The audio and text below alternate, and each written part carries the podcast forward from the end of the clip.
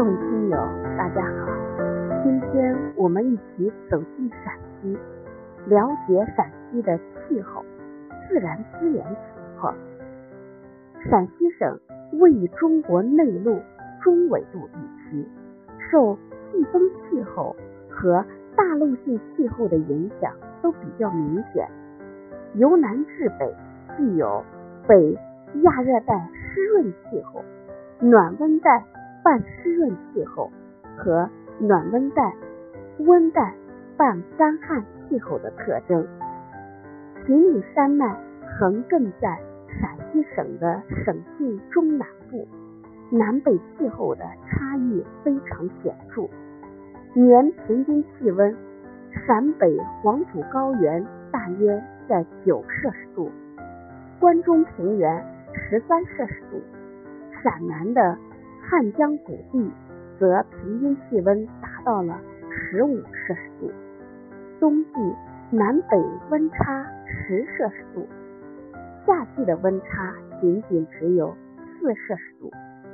年降水量由南向北递减，山区则由下而上递增。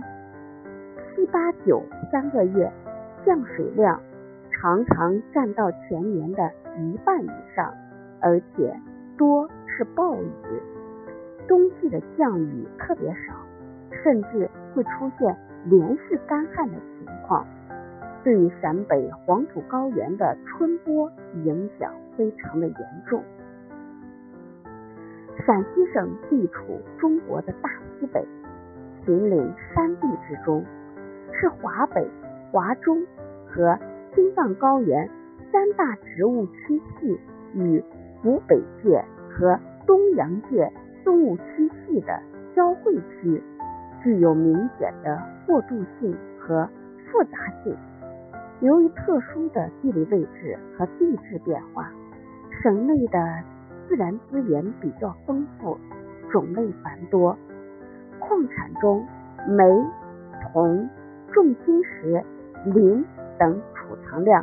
在中国居于前列，动植物的种类也异常丰富。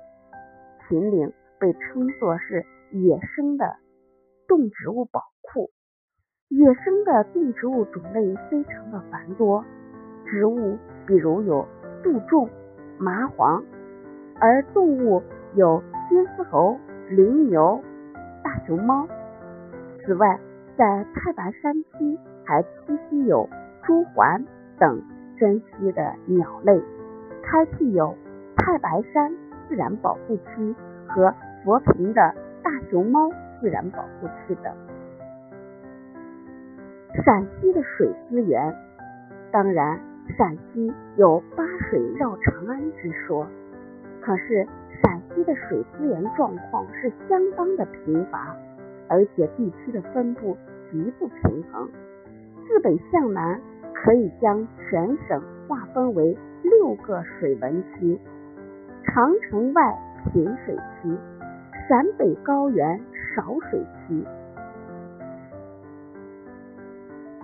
关中平原少水区、洛南盆地足水区、秦岭足水区、巴山多水区。另外，水资源径流的时空分布不均匀，变化大，而且干旱持续的时间长，河流含沙量大，因此水资源的分配利用需要统筹安排，上下兼顾，合理规划。渭河是黄河的最大支流，渭河干流发源于甘肃省。渭源县苗属山南的鹤山，全长八百一十八千米。渭河流域西起苗属山，东至潼关，北界白鱼山，南至秦岭，流域面积十三点五万平方千米，分别属于陕、甘、宁三省区。渭河的水量。主要来自于南岸的支流，沙量则主要来自于北岸的支流。历史上渭河曾经是重要的航道，现在因为河道的淤浅，陆运的发达，已经没有航运可言。西安、宝鸡、天水是渭河流域中的重要工业城市。陇海铁路沿渭河河谷横贯东西，沟通了中国沿海与大西北。